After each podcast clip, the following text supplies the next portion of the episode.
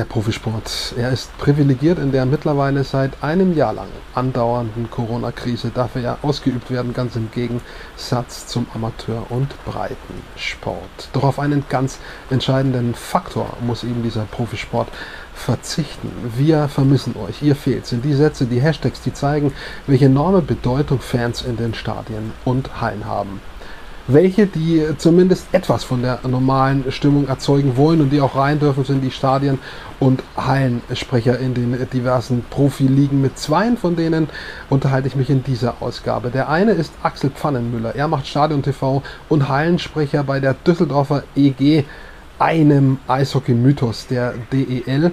Und der zweite ist Thomas Apfel, er ist Hallensprecher beim Handball-Erstligisten HSC 2000 Coburg. Und mit wem ich auch in dieser Ausgabe rede, ist ein Maskottchen. Es ist Benjamin Schwesinger. Und noch er sagt, was ihm zurzeit fehlt. Ich freue mich, dass ich äh, zwei Hallensprecher bei mir am Start habe am Kanal. Das ist äh, vom Eishockey-Mythos Düsseldorfer EG, äh, der Stadion-TV-Moderator und auch Hallensprecher Axel Pfannenmüller und von den Erstliga-Handballern, HBL-Handballern aus Coburg vom HSC 2000, der Thomas Apfel. Und unser Thema soll nochmal sein, äh, Geisterspiele, keine Fans in den Hallen. Was passiert da eigentlich mit uns Hallensprechern? Ich bin auch einer in Bayreuth. Ähm, glauben wir daran, dass da diese Saison nochmal was passiert im positiven Sinne? Das werden wir in den kommenden Minuten besprechen. Und bevor wir aber darauf kommen, möchte ich den Axel Pfannenmüller schon mal fragen. Also ich äh, bin in den Ende der 80er Jahren äh, in der Sportschau, ARD-Sportschau, eishockeymäßig sozialisiert mit dem Legenden-Derby Kölner Haie gegen Düsseldorfer EG oder umgekehrt. Also Eishockey Düsseldorf, das ist ein Mythos, oder? Absolut, ja. Also ich meine, wer mich fragt, sowieso. Ähm, und dann Ende der 80er, da ging es ja sportlich dann so langsam bergauf und in den 90ern, gerade die ersten Jahre, da war ja dann die DEG äh, viermal hintereinander deutscher Meister. Ähm, also das äh, sicherlich ein Mythos. Sicherlich hat das auch mit der Sportstätte zu tun, der Bremenstraße, wo ja heute die Profis zwar nicht mehr spielen, aber der gesamte Nachwuchs noch trainiert wird und auch spielt. Also von daher absoluter Mythos, völlig richtig, ja. Was geht bei Ihnen äh, vor, wenn Sie die Name Bremenstraße, jetzt ist ja eine andere Spielstätte, äh, ISS Dome, äh, wenn Sie den Namen Bremenstraße hören oder zum Beispiel Gerd Trunschka? Ja, eine Menge. Also ich bin ja auch zweiter Vorsitzender der DEG und äh, dementsprechend bin ich fast täglich an der Bremenstraße, da da ja noch die Geschäftsstelle ist. Ähm, und gerade die Namen Drunschka, Hegen, Draf, Valentine, Lee, das, das, das sind ja die, die großen Helden, äh, sicherlich dann auch meiner Jugend. Ähm, und äh, ja, teilweise haben wir da nach wie vor noch Kontakt. Die Hegen zum Beispiel, der wohnt ja auch noch äh, hier, macht dann auch immer noch so Turniere einmal im Jahr an der Bremenstraße. Also das, das ist schon, war, war schon eine tolle Zeit und äh, kann man natürlich überhaupt nicht mehr vergleichen mit heute, weil es diese ganzen Social-Media-Dinge noch gar nicht gab. Da war ja so ein Spieler auch noch was ganz anderes. Das war ja irgendein ein unerreichbarer Held, wenn man dem mal die Hand drücken konnte. Das war ja schon irre. Ähm, so eine Kontaktaufnahme wie heute, mal eben über Facebook, Messenger oder sonst wie jemanden antexten, gab es ja alles noch gar nicht. Von daher, umso höher hängen die. Und auch aus dieser Zeit, aber aus allen Zeiten der GG, äh, DEG gibt es bei Ihnen im Keller ja so eine Art Museum. Äh, da haben Sie ganz viele Sachen, habe ich gelesen, äh, von bis. Erzählen Sie uns das mal, was Sie da alles haben. Oh je, das, das ist eine Sammlung, die hat sich jetzt natürlich tatsächlich auch seit, ja, seit Anfang der 80er eigentlich aufgebaut. Ähm, teilweise habe ich dann auch von älteren Fans, die da noch früher dabei waren, Dinge bekommen von den ersten Meisterschaften 67, 72. Ähm, da ist halt alles, was ich in die Finger kriegen konnte, hängt da unten. Vor allem halt auch eine ganze Menge Pucks.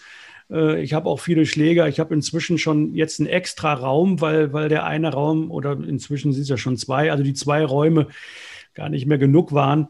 Äh, da hat sich schon einiges angesammelt, ja. Und ich profitiere natürlich davon, dass die DEG selber, also der Verein, äh, da gibt es leider kein Vereinsheim oder selber irgendeine eine Ausstellungsstätte oder so ein Museum. Und deswegen bewahre ich dann auch einige Dinge dafür auf, wenn es denn mal soweit ist bei der DEG. Spannende Sache, äh, auf jeden Fall. Und jetzt binden wir auch mal den Thomas Apfel mit ein und fragen ihn mal zur Handballkultur äh, und der Handballgeschichte in Coburg. Ich meine, also an die DG sind wir offen, ne? da kommt ihr jetzt nicht ran. Äh, mhm. aber mit was du, Thomas, vielleicht punkten kannst, äh, ist die Familie Apfel, deine Familie, du bist ja nicht der Einzige, äh, und der HSC Coburg, äh, die haben schon auch eine gewisse Historie, würde ich jetzt mal sagen. Also erstmal Grüße an den Axel. Ähm, die Namen Hegen und Drunschka sind sogar mir hier in Franken ein Begriff und man hat das wirklich früher auch ähm, absolut wahrgenommen im Fernsehen. Wo es auch noch richtige Fernsehpräsenz gab, die geht, finde ich, auch so ein bisschen ab und auch flöten. Aber ja, Coburger Handball ist seit 2000 gibt es den HSC. Davor waren es viele einzelne Vereine in Coburg, viel Rivalität untereinander. Ähm, da war ich auch noch selber mittendrin, statt nur dabei, also auch noch fleißig mitgespielt damals beim TV Neuses.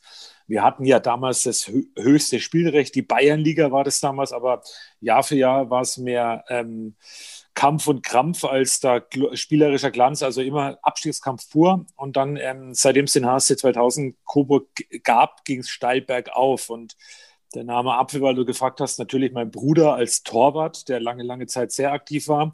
Bei mir selber hat es nur bis zur dritten Liga gereicht, also bis zur Regionalliga damals, da habe ich selber noch mitspielen dürfen. Und mein großer Bruder, der war auch lange Zeit dann Trainer in diversen Mannschaften beim HSC und war auch mal eine Zeit lang im Management beteiligt. Also der Name Apfel ist in Coburg schon eng mit dem Handball verbunden, obwohl mein Papa eigentlich aus einer ganz anderen Richtung kam. Der war damals Sportkegler, aber da hat er uns nie begeistern können. Habe ich auch mal was gemacht auf meinem Kanal zum Thema Kegeln. Auch ein sehr interessanter ähm, ja, sehr interessanter Talk. Was uns drei eint, wir präsentieren alle unsere Sportart ähm, in der Halle. Ja, andere tun das im Stadion, andere Sprecher. Axel Pfannenmüller macht es beim Eishockey in Düsseldorf, du machst es, Thomas, beim Handball in Coburg. Ich mache es unter anderem hin und wieder beim Basketball in Bayreuth, auch beim Handball in der dritten Liga und vorher vierte Liga. So, und jetzt sehen wir uns alle mit der Situation konfrontiert. Genau das, was auch den Mythos zum Beispiel DEG ausmacht da fehlt ein Riesenbrocken. Ich gehe zum Axel Pfannenmüller. Die Fans, Kannst, können Sie das beschreiben, Axel, was, was Ihnen da ganz persönlich fehlt? Geschweige denn von Spielern äh, und den Fans generell, wenn sie sich nicht treffen können. Was fehlt Ihnen persönlich? Ja, also da antworte ich jetzt einmal als Fan und einmal als Hallensprecher, weil ich bin natürlich in erster Linie auch selber mal Fan und ähm, ich habe ja hier ein Hintergrundbild gewählt, da sieht man es ja schon, äh, keine Menschen, sondern ein bisschen ist da versucht worden oder wird jedes Spiel versucht mit Trikots und äh, Fahnen da so ein bisschen optische Stimmung zumindest zu präsentieren. Äh, aber es fehlt natürlich die, die akustische Stimmung. Und ähm, das ist wirklich sehr schlimm. Ich hatte eigentlich gedacht, bisschen gehofft, dass so nach ein, zwei Heimspielen sich dann so eine gewisse Gewöhnung eingibt, dass man denkt, naja gut, sind halt keine Zuschauer da, aber dann, dann ist es halt so, das ist halt normal jetzt. Aber da können wir uns allesamt nicht so wirklich dran gewöhnen. Es, es fehlt einfach an allen Ecken und Enden. Ich habe allerdings äh, einen Vorteil vielleicht noch. Ich weiß gar nicht, wie es beim Handball ist, aber beim Eishockey ist zumindest so, ähm, dass gegen, gegenüber dem Fußball äh, die Geräuschkulisse vom Sport selber noch ein bisschen mehr da ist. Also beim Fußball ist dann ja wirklich absolute Geisterstimmung. Da hört man höchstens mal einen Trainer schreien oder sonst jemanden krakeelen. Beim Eishockey hat man noch äh, die Kufen, die da übers Eis gehen, der Puck, der gegen die Bande knallt, also so ein bisschen Eishockey-affine Geräusche. Ähm, aber es gibt halt auch Phasen, da wird gespielt, man hört aber trotzdem jede Stecknadel auf den Boden fallen und das ist schon arg schlimm. Zumal dann halt auch die Fans über die sozialen Kanäle permanent auch schreiben, Mensch, ich wäre so gerne da und wann können wir denn wieder und das, das vermissen wir so. Das ist schon sehr schlimm, ja. Ich kann es bestätigen, äh, was Axel Pfannenmüller sagt. Ich war erst kürzlich selbst beim DL2-Spiel Bayreuth gegen Krimitschau. Genau äh, diese etwas erhöhte Geräuschkulisse ist durch das Eishockeyspiel da. Wie ist es beim Handball, Thomas, bei euch in der Halle?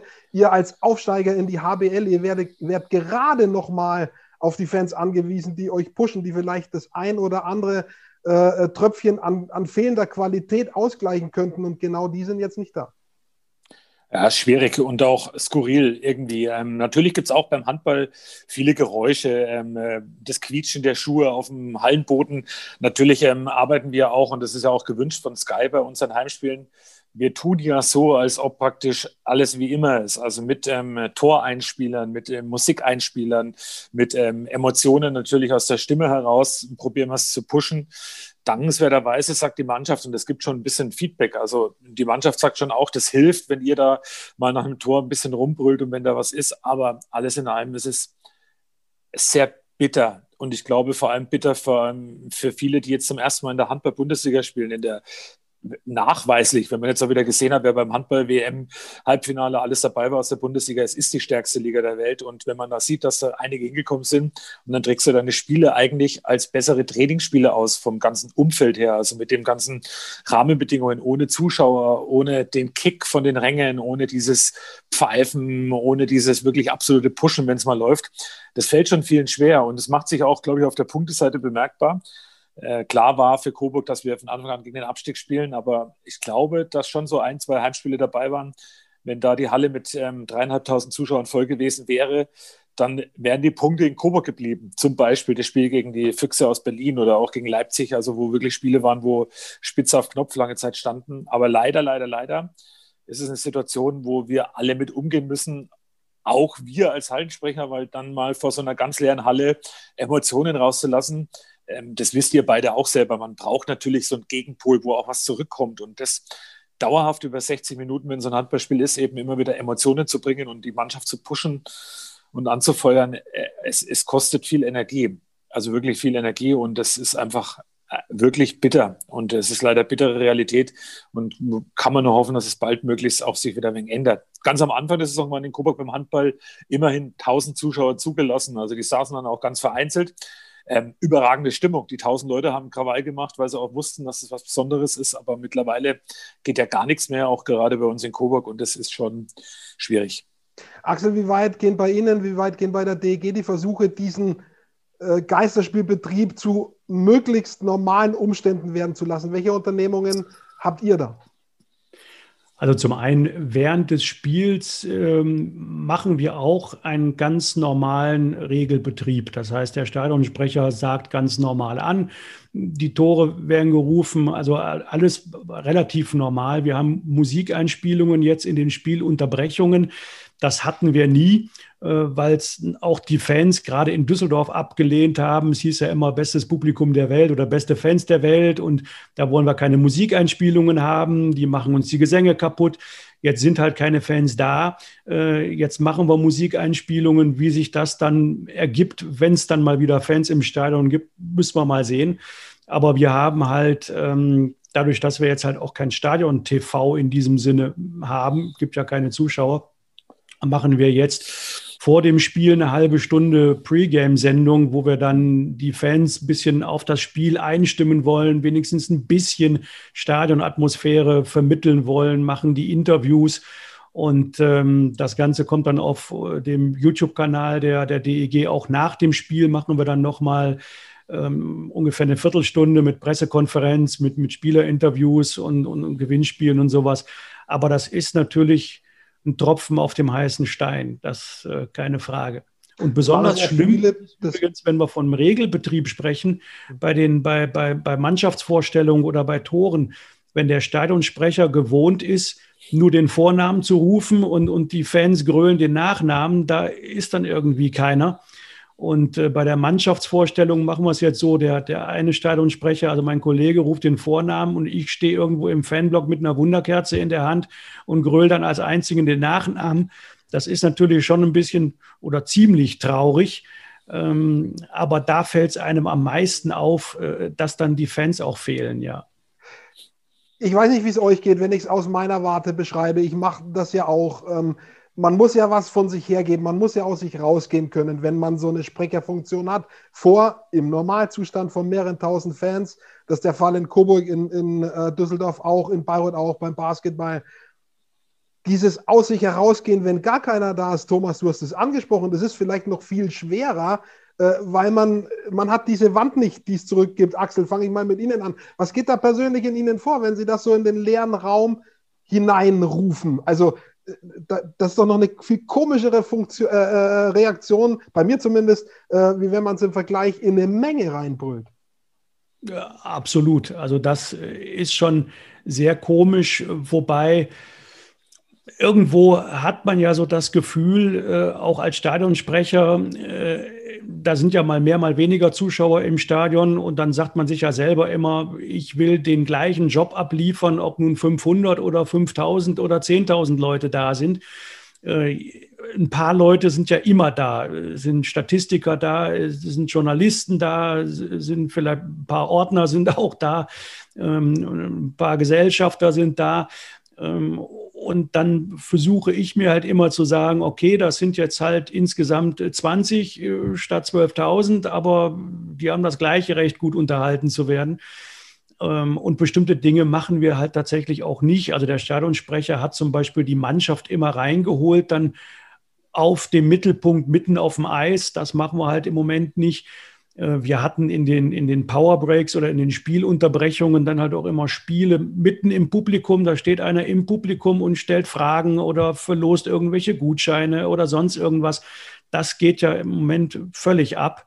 Und ähm, da fällt es natürlich dann auch schon schwer, irgendeine Art von Stimmung zu verbreiten, ja. Thomas, im Endeffekt geht dieselbe Frage an dich und da noch vielleicht als Zusatz. Äh, du bist ja Sprecher, aber du bist auch Zuschauer äh, manchmal bei anderen Sportarten. Ähm, das ist doch auch komisch, wenn du als, als Zuschauer siehst, wie ein Stadionsprecher mit gepresster Stimme sagt, Tor für den ersten FC Nürnberg oder Bayern München und da ist niemand, da denkst du dir ja als Zuschauer irgendwie, warum tun die das? Aber du sagst klar, das ist ein Stück weit tatsächlich von der Liga eine Vorgabe, die möchte das. Du sagst auch klar, das Feedback der eigenen Mannschaft ist gut, die sagen, uns hilft das. Also da gibt es diese zwei Seiten der Medaille. Ja, aber es ist, ähm, also es ist ein Muss und ich glaube, dass es, ähm, also es ist schon gewohnheitsbedingt. Es hat ein bisschen Überwindung gekostet am Anfang, wirklich so richtig mitzugehen. Ähm, äh, wir in Coburg haben es immerhin auch schon geschafft, in so einem Geisterspiel den Eintrag auf dem Spielberichtsbogen zu finden vom Schiedsrichter, der sich da und das Kampfgericht ein bisschen beschwert hat und moniert hat, dass da ein bisschen zu viel kam über die Lautsprecheranlage. Aber klar, du fühlst dich natürlich auch in dem Moment wirklich als derjenige, der der Mannschaft hier und da auch vielleicht noch so ein bisschen einen Peaks gibt, so ein bisschen anschiebt. Gerade beim Handball weißt du ja selber auch, wenn da mal ein Tor fällt oder wenn so, so ein Flow ist, wo man mal drei, vier Stück in Folge macht und dann ähm, das Momentum auch so ein bisschen hin und her wogt und kippt, dann kann das schon den entscheidenden Kick dann auch noch geben. Und ähm, natürlich hat der Axel auch recht. Auch in Coburg sind natürlich ein paar vereinzelte Zuschauer mit da, die wir immer, sagen wir uns jetzt als Running Gag so einfallen lassen eigentlich fast einzeln begrüßen, von den Sky-Technikern bis hin zum Wischer, bis hin zu ähm, Aufbauteam. Übrigens in Coburg ist es ja so, dass das Aufbauteam, das praktisch ähm, die Werbebanden und alles eben platziert und was alles mit der ähm, Videobande zu tun hat, die sind dann auch diejenigen, die dann trommeln. Also wir haben ja beim Handball auch zumindest ähm, ich glaube, es sind immer sechs, die da so ein bisschen zumindest auch trommeln und ein bisschen Stimmung mit verbreiten. Ich meine, jeder, der schon mal HBL geguckt hat bei Sky, das ist ja in jeder Halle eigentlich mittlerweile so, aber ähm, kostet Überwindung, aber äh, man tut es natürlich auch, weil man mit Herzblut dabei ist. Ich meine, das ist jetzt nicht nur ein 0815-Job, sondern wie du eingangs schon gesagt hast, ich bin mit dem Handball groß geworden von klein auf und natürlich ähm, bleibt man dem auch treu und man will dann auch natürlich ein bisschen was dazu, seinen Teil dazu beitragen, dass es dann auch hoffentlich jetzt dann ab dem Samstag geht es ja wieder los, äh, mit vielen, vielen Punkten noch klappt, dass es noch mal ein bisschen spannend wird, der Abschiedskampf. Ähm, Aber das ist übrigens ja. auch ein wichtiger Aspekt äh, bei uns, äh, wo du es gerade gesagt hast mit, mit, mit Sky. Ähm, bei uns wird es ja von Magenta TV, wird ja auch jedes Spiel übertragen. Und auch da kommt natürlich das Feedback von den Fernsehzuschauern auch. Die hören natürlich auch im Hintergrund. Ja die Musik und die Stadionansagen. Äh, von daher machen wir es ja auch für die vielen tausend, hundert, für die Millionen vor den Fernsehbildschirmen. Die kriegen das schon auch mit, ja. Wie findet ihr äh, eine Frage raus aus der Halle sozusagen dann nochmal äh, als Zuseher? Wie findet ihr das, wenn so mit Atmo gearbeitet wird? Ich habe das jetzt beim Skirennen gesehen auf der Streif, ähm, als quasi dieses Kuhglockengeräusch und diese, dieses Johlen untergemischt wurde äh, von den Fernsehtoningenieuren. Äh, Beim Fußball gab es das auch bei RTL. Äh, ich weiß nicht, ob die das immer noch so machen. Äh, wie findet ihr das? Äh, Axel, vielleicht Sie zuerst? Ähm, ich halte davon relativ wenig. Das ist so ein bisschen so wie auch bei den, bei den Fernsehshows, wo dann irgendwie Publikum Applaus da, da, da reingemischt wird, obwohl man weiß, da ist überhaupt gar keiner. Ähm, das machen wir nicht. Wir haben den einen oder anderen Fangesang, ähm, aus der Zeit, über die wir gerade sprachen, aus den 90ern, ähm, die wir dann mal in einer Spielunterbrechung äh, einspielen. Also wenn wir Musik spielen oder mal eine Orgel spielen, dann spielen wir auch mal so einen Fangesang ein. Ähm, aber dass wir es jetzt dauerhaft unterlegen, ähm, das wird bei uns nicht gemacht und da bin ich persönlich auch kein großer Freund von. Thomas, wie ist es bei euch? Gibt es solche Ideen ah, quasi? Hm? Nee, weil ich finde es völlig affig. Ich habe mich damals schon immer aufgeregt über diese sehr schlechten Sitcoms, wo immer, je schlechter der Witz war, umso lauter wurden die Lacher eingespielt und ähm, ich fand es damals schon immer unmöglich. Und ähm, nee, wir wollen mit Emotionen arbeiten, wir arbeiten mit Stimme, wir arbeiten äh, darüber, aber nicht mit irgendwelchen eingespielten Applaus oder mit irgendwelchen Johlgesängen oder so, das machen wir nicht. Also jeder weiß, dass das im Moment eine schwierige Zeit ist. Klar, beim Handball Torerfolg kommt öfters vor als beim Eishockey im Regelfall ähm, gibt es natürlich einen lauten Musikeinspieler von, äh, von den Klassikern, die erzeugen natürlich auch ein bisschen Stimmung, aber ähm, Fangesänge oder Applaus oder sowas spielt nicht eingespielt. Gibt es, äh, und dann nach dieser Frage schauen wir in die Zukunft, gibt es irgendwas, was ihr an diesen Geisterspielen spannend findet oder vielleicht sogar gut, möglicherweise auch in sportlicher Hinsicht, was dem Ganzen eine Eigendynamik verleiht, äh, auch in der Mannschaft, in der Leistung der Mannschaften? Ähm, Thomas, fang du an. Nee, ich kann dem gar nichts abgewinnen. Also bin ich echt ehrlich. Ähm, das Einzige, da zitiere ich jetzt meinen Bruder, der ja auch noch ähm, im Vorstand tätig ist, der sagt natürlich, ist schon schön, wenn man da so exklusiv in der Halle sitzt, auf seinem Sitzplatz, hat links und rechts drei Meter Platz zum Nebenmann und ist da ganz allein und die spielen praktisch für einen allein. Ironie aus. Natürlich ist es, ähm, und da brauchen wir uns alle nichts vormachen. Jeder, der, der Sportler ist, das trifft uns tief im Herzen und es tut einfach weh und ich kann dem überhaupt nichts Positives abgewinnen. Auf der anderen Seite finde ich es wichtig, ähm, dass all die Sportarten trotzdem stattfinden. Also da bin ich schon großer Befürworter davon, egal ob Fußball, Handball, Basketball oder eben auch Eishockey, das wieder gespielt wird, ist schon wichtig, um den Leuten auch ein bisschen ein Signal zu geben, ähm, jetzt auch im neuerlichen Lockdown, wir würden ja alle durchdrehen. Also gerade ich als Sportjunkie, wenn ich nicht ab und zu mal ein bisschen was zu sehen bekommen würde, auch wenn es anders ist als sonst, aber es wäre fatal, wenn wir alle im Lockdown wären und wenn gar nichts passieren würde. Und dass es da sehr gute Konzepte gibt, ähm, wird ja überall gezeigt. Axel, wie geht es Ihnen? Äh, finden Sie irgend, irgendwas, was gut oder positiv ist, was man mitnehmen kann von diesen Geisterspielen? Also ich hatte ja jetzt noch äh, eine halbe bis ganze Minute länger Zeit, darüber nachzudenken und äh, trotzdem ist mir nichts, aber auch gar nichts Positives eingefallen. Ähm, man kann vielleicht argumentieren, ich äh, arbeite ja auch beim, beim DG Fanradio und äh, dass da jetzt vielleicht ein paar mehr Zuhörer sind, weil die, die nicht in die Halle können und die sagen, also im Fernsehen mag ich es nicht schauen oder der Kommentator gefällt mir nicht oder wie auch immer, ich bin gerade im Auto. Äh, da gibt es vielleicht ein paar mehr Zuhörer, aber das ist aber auch alles. Aber ansonsten kann ich dem überhaupt nichts abgewinnen. Nee. Wem äh, das ganze Hain drumherum auch fehlt, äh, das ist einer, der Maskottchen ist. Und zwar, Thomas, du kennst ihn in Coburg, unter anderem bei euch beim HSC, aber auch beim Basketball, beim BBC. Und was ihm fehlt, dem Benjamin Schwesinger, äh, dem Maskottchen, äh, das hören wir uns jetzt mal kurz an. Ich bin ja ähm, äh, der BBC Löwe für den Verein, den BBC Coburg. Und beim anderen bin ich der Festus, der Ritter mit Schwarz-Gelb beim HSC 2000 Coburg. Beim Maskottchen des BBC Coburg ist so, naja, man läuft ja mit ein als Maskottchen mit der Mannschaft. Komme ich dann als Maskottchen dann in die Arena und begrüße dann damit die Zuschauer. Beim Maskottchen des HSC 2000 Coburg, beim Festus, ist es ja anders.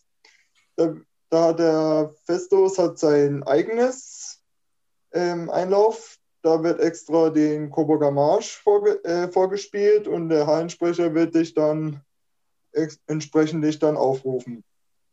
Und, und, ja, und dann werde ich auch da von den Handballzuschauern dann auch begrüßt. Wir haben ja noch zusätzlich noch die Cheerleaders, die tanzen ja immer was und da spielen die so solche Musikeinlage und da werde ich ja auch, äh, auch mit dabei sein äh, beim Basketball und beim Handball genau ebenfalls. Und naja, wie man das so sieht, ähm, da mache ich ja so, naja, so verschiedene Sachen eben, wie da mache ich ein paar Putzebäume oder ich mache mal, oder ich tanze mal auch mit dazu und mit den Cheerleaders und versuche auch mal ein paar Tricks zu machen und dass auch die, Zu äh, die Zuschauer freuen sich darüber auch und äh, bei dem letzten Heimspiel vor dem Lockdown gegen TSV Bayer Dormagen war ich ja noch im Spielfeldraum und mit dem Kostüm sieht man ja nicht so genau. Und dann bin ich aus Versehen über die Bande geflogen. Beim BBC Löwe ist es so, der besteht so aus Pelz.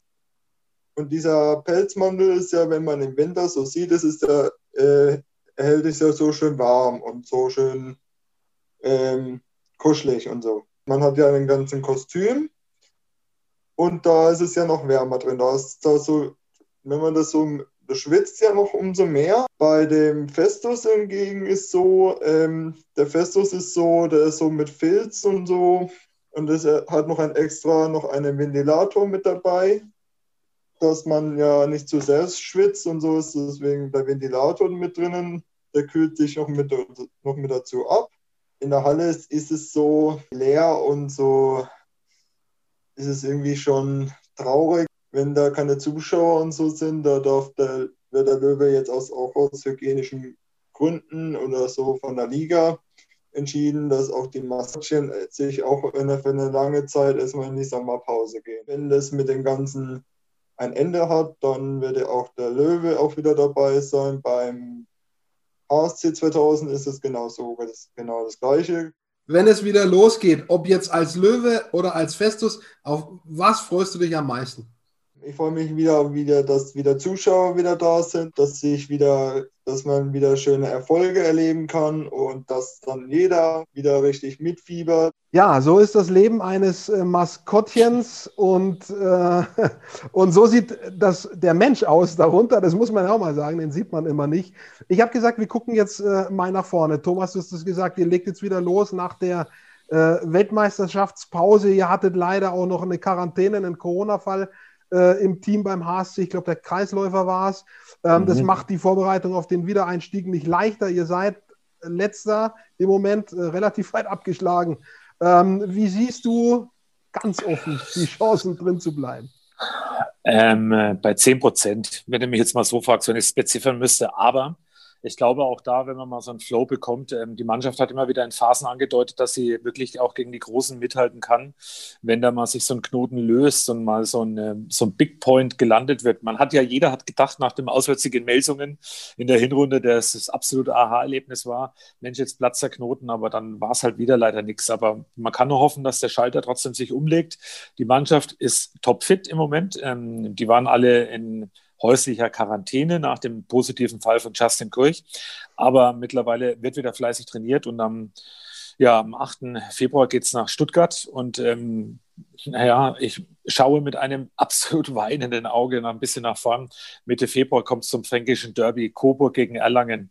Das ist ähm, allein das löst Gänsehaut aus, wenn ich das schon sage. Das ist vielleicht wie Düsseldorf gegen Köln beim Eishockey, aber ähm, da ist auch schon so viel vorgefallen. Ich sage nur Bengalos in der Nürnberger Arena und was da nicht alles schon war. Und ähm, auch die Fanlager sehr rivalisieren, immer mit großem Polizeieinsatz. Leider hat es auch hier und da mal so ein bisschen gekracht. Das gehört noch nicht dazu, aber ein sehr emotionales Spiel auch von der Fanseite her. Und wenn ich dann dran denke, dass die Coburg Arena bis auf ein paar wenige Leute komplett verwaist ist, das ist schon bitter. Aber ich habe trotzdem noch einen Hauch Hoffnung, dass vielleicht gegen Ende der Saison, beim Handball geht es ja bis zum Juni, bis Ende Juni geht die Handballsaison dieses Jahr, ähm, dass vielleicht ähm, noch Zuschauer wieder auch in der Halle dabei sein können. So würde ich meine Frage zu DEG einleiten. Das Ganze war ja im Eishockey wesentlich komplexer, die Thematik. Handball spielt ja im Prinzip seit dem Herbst, Fußball auch. Beim Eishockey zog sich das ganz lange hin, bis da mal entschieden war, äh, wie das alles ablaufen und funktionieren soll. Und die halbe, vielleicht sogar Dreiviertelliga äh, war sozusagen dem finanziellen Tod nahe. Wie war das bei der DEG, die Situation? Und ist es vielleicht noch? Ja, anfangs sollte ursprünglich die Saison regulär Mitte September losgehen. Das ist dann Mitte Dezember geworden.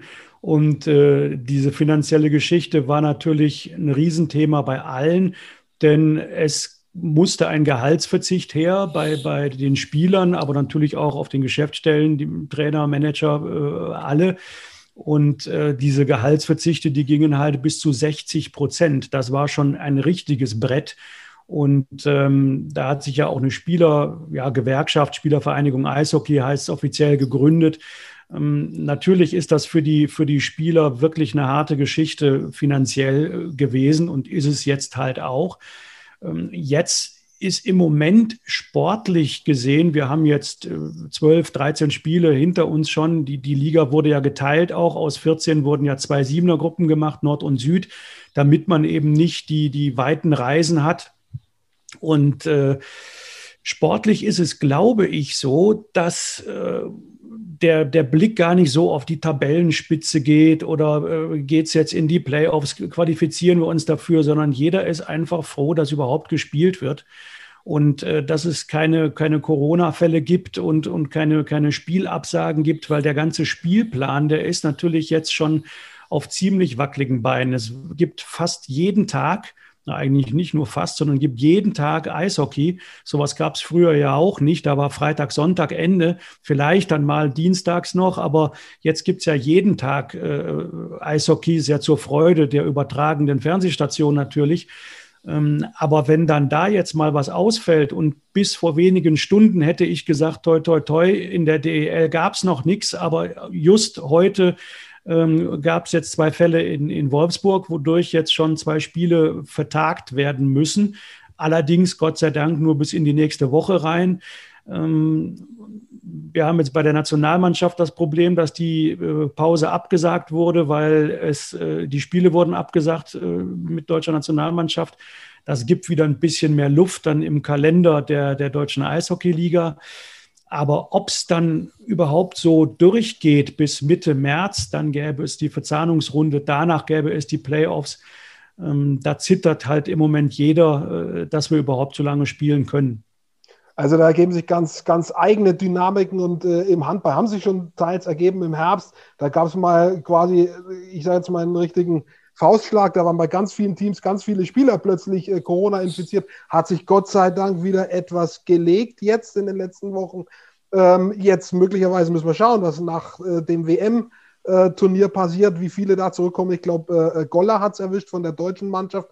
Andere habe ich jetzt nicht im Überblick, habe ich noch nichts gelesen, aber das kann ja auch erst die nächsten Tage rauskommen.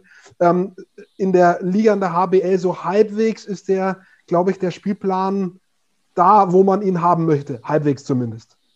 Ja, ja, der ist einigermaßen dabei. Ich glaube, jetzt gibt es ein paar Probleme, weil alle Mannschaften, die im Halbfinale standen bei der Weltmeisterschaft und ähm, hat die HBL entschieden, Spieler, die da abgestellt waren für die Halbfinals, die Spiele müssen jetzt erstmal verlegt werden. Also es wurden jetzt am Wochenende ein paar verlegt.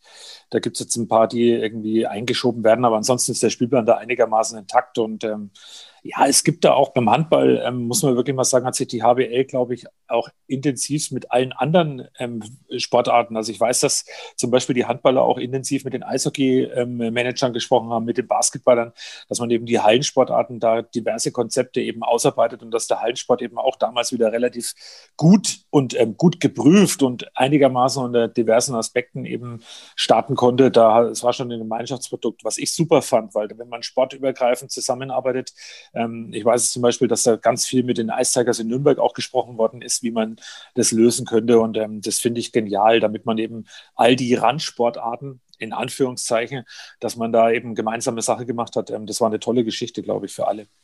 Wir sprechen seit etwa einer halben Stunde über Profisport, Handball und, und Eishockey. Aber äh, der Axel Pfannenmüller ist ähm, zweiter Vorsitzender sozusagen im Gesamtverein DEG.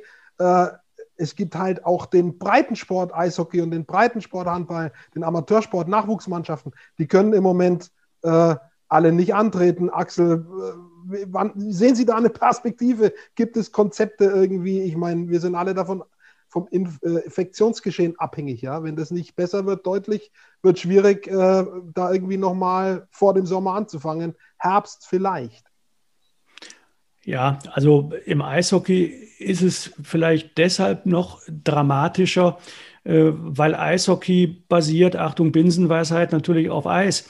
Und ähm, je nachdem, äh, wem diese Eishallen und Eisflächen gehören, äh, wurde teilweise auch schon bei uns in Nordrhein-Westfalen, jetzt wurden Hallen schon abgetaut, wo gesagt wurde, das gibt jetzt sowieso nichts mehr und lohnt sich nicht und das kostet ja ein Schweinegeld im Unterhalt, die ganzen Energiekosten, da tauen wir jetzt schon mal ab. Das hieß, heißt also im Umkehrschluss, selbst wenn es denn jetzt liegenmäßig in den unteren Ligen oder in den Nachwuchsligen noch mal weitergehen würde, könnten gar nicht mehr alle Mannschaften antreten.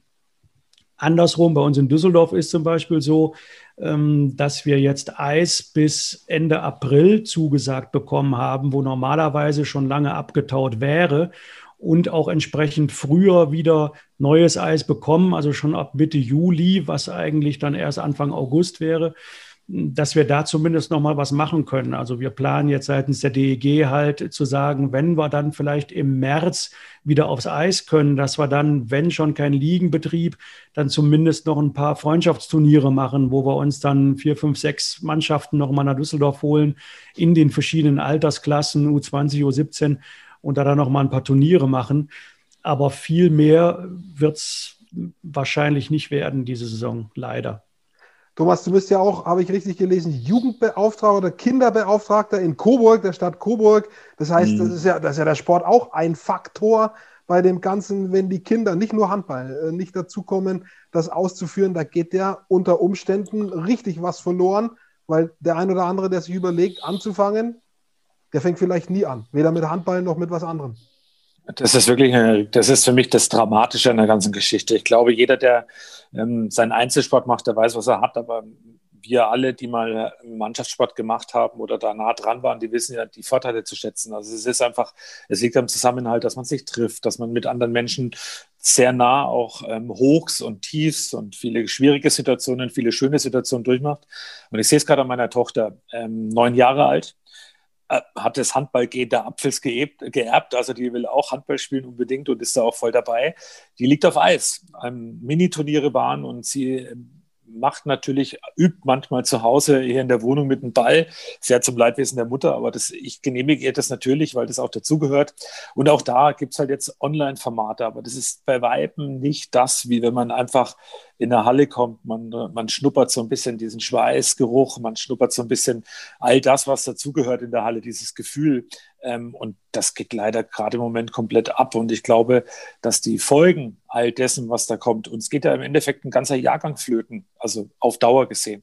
Da kommt jetzt, und das, das holt man auch nicht mehr auf. Also ein ganzer Jahrgang geht da flöten, ähm, der einfach nachkommen würde. Und man muss da schon sehr genau aufpassen, dass da wirklich weiterhin viel Akquise betrieben wird, damit die Sportarten, eben diese Randsportarten, Fußball wird immer und jeder spielen, aber ganz ähm, wir alle, wie wir sind, ob es Basketball, Eishockey und all die Sportarten, die jetzt gerade auf Eis liegen, wir müssen uns schon intensiv darum bemühen, dass der Nachwuchs da auf jeden Fall nachkommt. Unheimlich mehrdimensionales Problem, äh, dieses Virus, äh, vom gesundheitlichen über das wirtschaftliche bis hin zum sportlichen, Stimmung, Gesundheit, äh, ähm, Prävention, ganz viele Dinge, die damit zusammenhängen. Wir werden leider, leider, leider, leider das heute nicht lösen. Und wir können auch keine, in dem Sinn keine Perspektive geben. Wir können nur sagen, was wir hoffen. Wir hoffen, ich hoffe, ihr denke ich auch auf die Impfung, die uns irgendwie ab dem Sommer, ab dem Herbst dann wieder das bringt, was wir so als Normalität bezeichnen. Zuschauende in den Hallen, Fans, Stimmung, äh, dass das Ganze auch eben nicht mehr so geisterhaft ist, wie es in den letzten Wochen und Monaten leider gewesen ist. Ich danke euch ganz herzlich, äh, dass ihr dabei wart, äh, dass ihr uns und mir auch ein bisschen Einblick gegeben habt in das, was ihr so tut, in eure Gefühlslage auch in dem Zusammenhang. Und ich möchte den Axel Pfannemüller ganz herzlich einladen. Er hat äh, mir vorher erzählt, er hat einen Draht äh, Wurzeln nach Franken, wenn er mal hier ist äh, dann darf er sehr, sehr gerne nach Bayreuth kommen, zum Handball, zum Eishockey, zum Basketball. Äh, ja, nach Coburg. Und nach Coburg natürlich selbstverständlich auch. Also, sehr äh, gerne. Diese, Stadionhopping. Genau, diese, diese, Einladung ist ausgesprochen an dieser Stelle. Und äh, ja, ich hoffe, wir kriegen das mal hin. Äh, ich danke euch beiden fürs Dabeisein. Bitte gerne. Wünsche, wünsche alles Gute, viel Erfolg und bleibt gesund. Ebenso. Vielen Dank. Das Gleiche. Dankeschön. Liebe Grüße nach Düsseldorf. Danke dir, Dirk. Ciao. Danke. Ciao.